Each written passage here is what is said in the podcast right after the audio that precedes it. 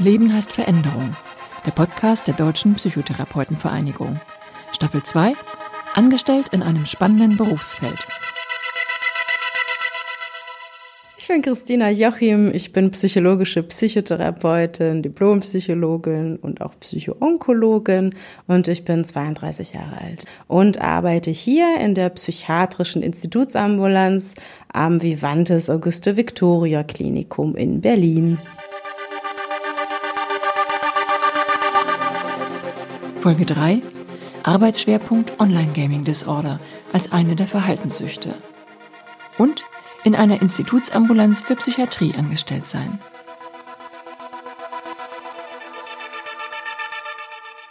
Patienten, die hierher kommen, sind häufig, jetzt speziell in meiner Sprechstunde, auch Patienten mit Abhängigkeitserkrankungen da sprechen wir von ja, der häufigsten sowohl Alkohol als auch eben andere Drogen oder eben auch ein ähm, Schwerpunkt hier bei mir sind auch Verhaltenssüchte, also die sogenannten stoffungebundenen Süchte.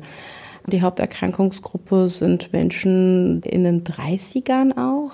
Einfach weil das das Lebenszeitalter ist, wo man dann ja sich so umguckt und dann gibt es irgendwie Freunde, die haben schon irgendwie einen Job, äh, Familie, irgendwie sind irgendwie gesettelt.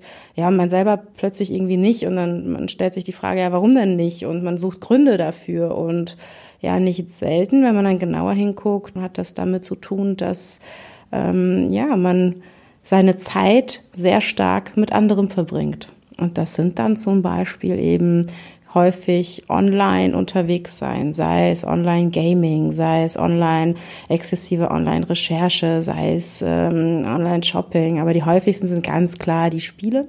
Und da sprechen wir halt eben erst von einer Sucht, wenn ganz bestimmte Kriterien erfüllt sind. Das heißt, es muss schon sehr schwer sein. Äh, endlich dürfen wir das auch so betiteln, ähm, die Online-Gaming-Disorder, also die Online-Spielsucht. Es war früher keine, also bisher keine Diagnose. Erst Forschung hat dazu geführt, dass wir das dürfen und dadurch diese Menschen eben auch Hilfe bekommen. Wenn es halt solche Ausmaße annimmt, dass es ähm, ja der Lebensmittelpunkt wird und es drumherum nichts gibt, ähm, ja, dann führt das zu Leid. Und dieses Leid, dem wenden wir uns dann hier zu und gucken, okay, was können wir für dein Leben dazu gewinnen. Patienten, die hier zu mir kommen, speziell, die waren meist davor stationär. Also wenn ich da jetzt einfach mal an eine Patientin denke, schon ein Weilchen her, die war wegen einer chronischen schweren Depression stationär und äh, war dann so weit stabilisiert, dass sie ambulant kommen konnte und dann kommen die halt direkt zu uns, wenn es eben auch ja eine schwere chronische Depression ist. Dann guckt man eben zusammen, welche Folge hat sie stationär machen können, was ist es, was ihr geholfen hat, was sie stabilisiert hat, sowohl psychiatrisch als auch psychotherapeutisch. Und wir hier ambulant im Team gucken, wie man, können wir dann gut weitermachen. Und zwar eben gemeinsam, also was, was braucht es? Ähm, dass wir weiter auch die Ergotherapie, Physiotherapie, die Ärzte, alle ganz klar mit eben mir zusammen als Psychotherapeutin, ähm, wir alle gemeinsam sozusagen Patienten behandeln und zum Beispiel bei der Patientin mit der Depression war es dann so, wenn wir uns dann mal geguckt haben, äh, was ist es denn, was sozusagen die Depression mit auch äh, chronisch aufrecht erhält. Ja, und dann, wenn man da genauer hingeguckt hat, haben wir durchaus dann plötzlich gesehen, Mensch, äh, die verbringt einen enormen Anteil ihres Lebens und zwar exzessiv mit Spielen, mit Handyspielen, mit dem, was so oft so harmlos aussieht und äh, ja für die meisten von uns einfach nur so ein bisschen, äh, also die, die es nutzen, äh, einfach nur Zeitvertreib ist. Ähm, aber bei ihr hat das ein Ausmaß angenommen, dass das völlig sie in ihrer Lebensführung beeinträchtigt hat, dass äh, sie nicht mehr ihrem Beruf nachgehen konnte, dass die sich nicht mehr pflegen konnte, dass die ihre Wohnung verwahrlost hat. Und die hat sich so sehr dafür geschämt, ähm, dass das gedauert hat, dass sie überhaupt darüber gesprochen hat. Und die kam tatsächlich eher, indem sie merkte, irgendwie fühlt sich alles bedeutungslos an. Ähm, ich, meine Stimmung ist gedrückt, ich komme nicht mehr vorwärts. Äh, alles, was eigentlich sonst normal ist, fällt mir wahnsinnig schwer wie ein Klotz am Bein. Also das, was wir Antriebshemmung nennen, ähm, eher so mit der Symptomatik. Und ähm, ja, stationär war dann eben die Depression im Fokus. Und es hat dann erstmal gedauert, bis die Patientin überhaupt sich getraut hat, darüber zu sprechen, dass sie schon auch irgendwie merkt, dass das noch andere Gründe vielleicht hat. Eine Gestaltungsmöglichkeit ist halt mitzuwirken an innovativen Behandlungskonzepten. Also wir zum Beispiel hier arbeiten auch nach äh, DBTS, also dialektisch-behaviorale Therapie für Suchterkrankungen. Das ist eigentlich eine Therapieform, die für eine andere Erkrankung, nämlich die Borderline-Erkrankung, entwickelt wurde. Und dann gab es hier Kollegen, vor allem auch an der Charité, die das dann schon auch mit für eben Borderline-Unsucht entwickelt haben. Und äh, wir haben das mit aufgegriffen und machen das zum Beispiel hier im Entzugs-, also in der Entgiftungsbehandlung auch schon und zwar wirklich nur für Suchterkrankungen.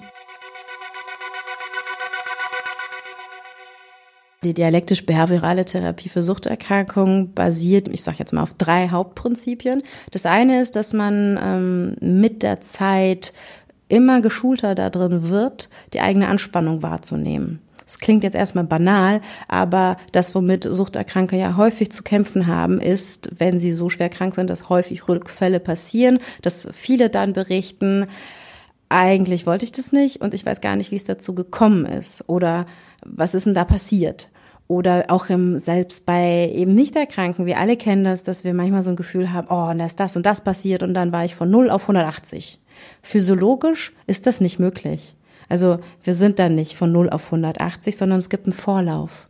Es gibt einen Vorlauf in der persönlichen Anspannung. Und die DBT hilft eben ein, damit mit dem Konzept Achtsamkeit, also Achtsamkeit, wahrnehmen, was passiert, und zwar ohne zu bewerten, hier im Hier und Jetzt, die eigene Anspannung wahrnehmen und dann sozusagen mit Strategien entgegenwirken, die eben langfristig nicht schädigen.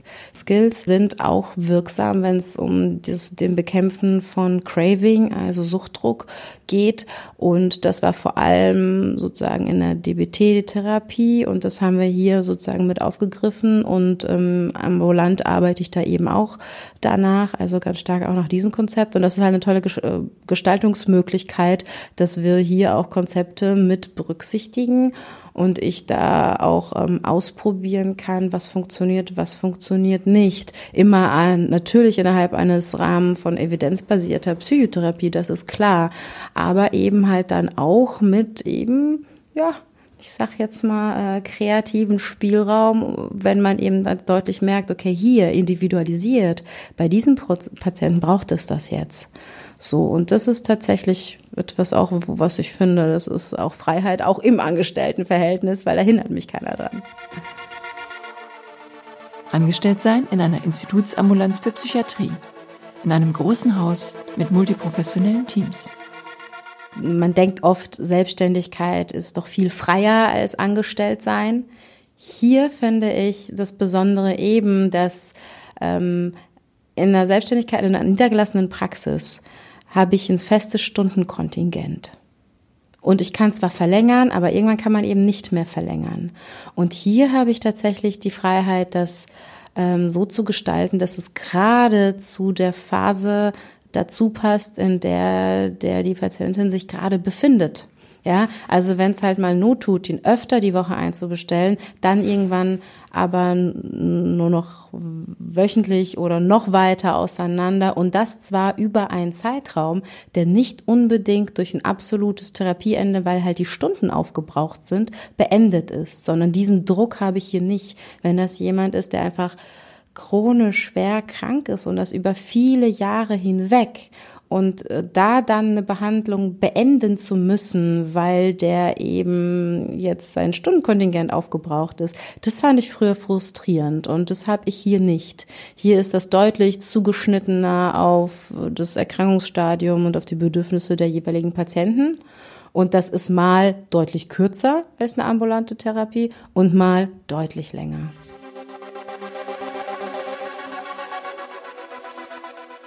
Ich fand durchaus auch früher an meiner Selbstständigkeit äh, hatte ich einen gewissen Reiz, eben weil man so viel selber Gestaltungsfreiheit hat. Äh, habe das dann ein paar Jahre gemacht und es war auch gut, aber es war für mich dann so ein Zeitpunkt, wo ich mir eben dachte, ich will eben auch nicht nur selbst und ständig sein.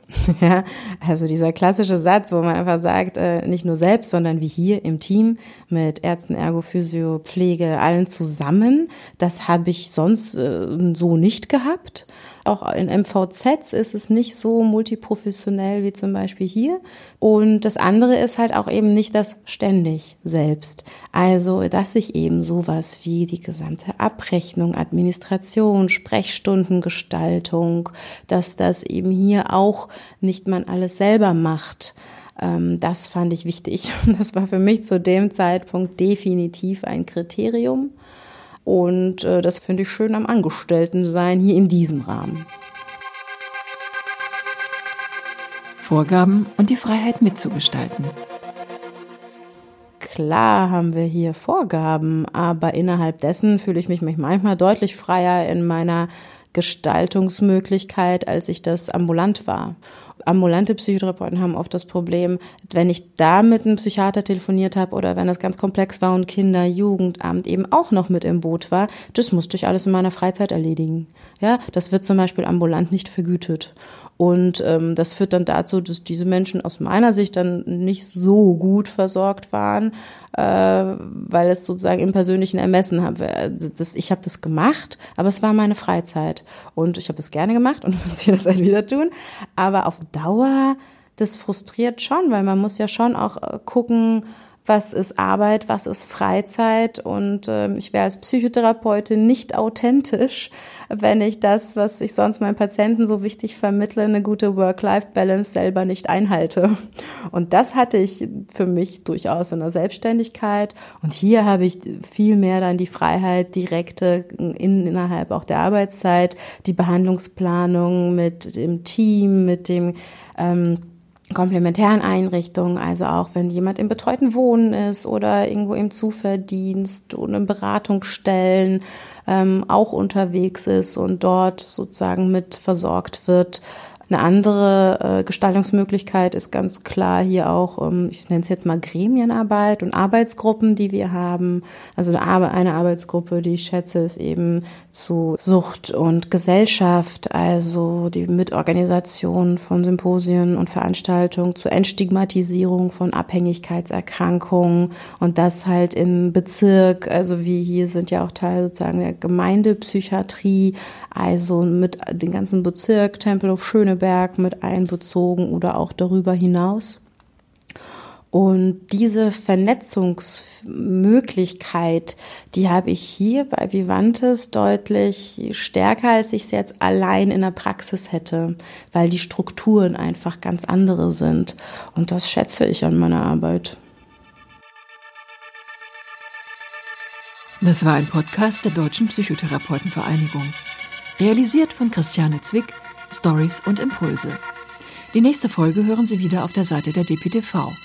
Wenn Ihnen der Podcast gefällt, empfehlen Sie ihn gerne weiter. Wir freuen uns auch über Rückmeldungen und Anregungen. Sagen Sie uns, welches Thema Sie interessiert. Die Mailadresse lautet podcast.dptv.de.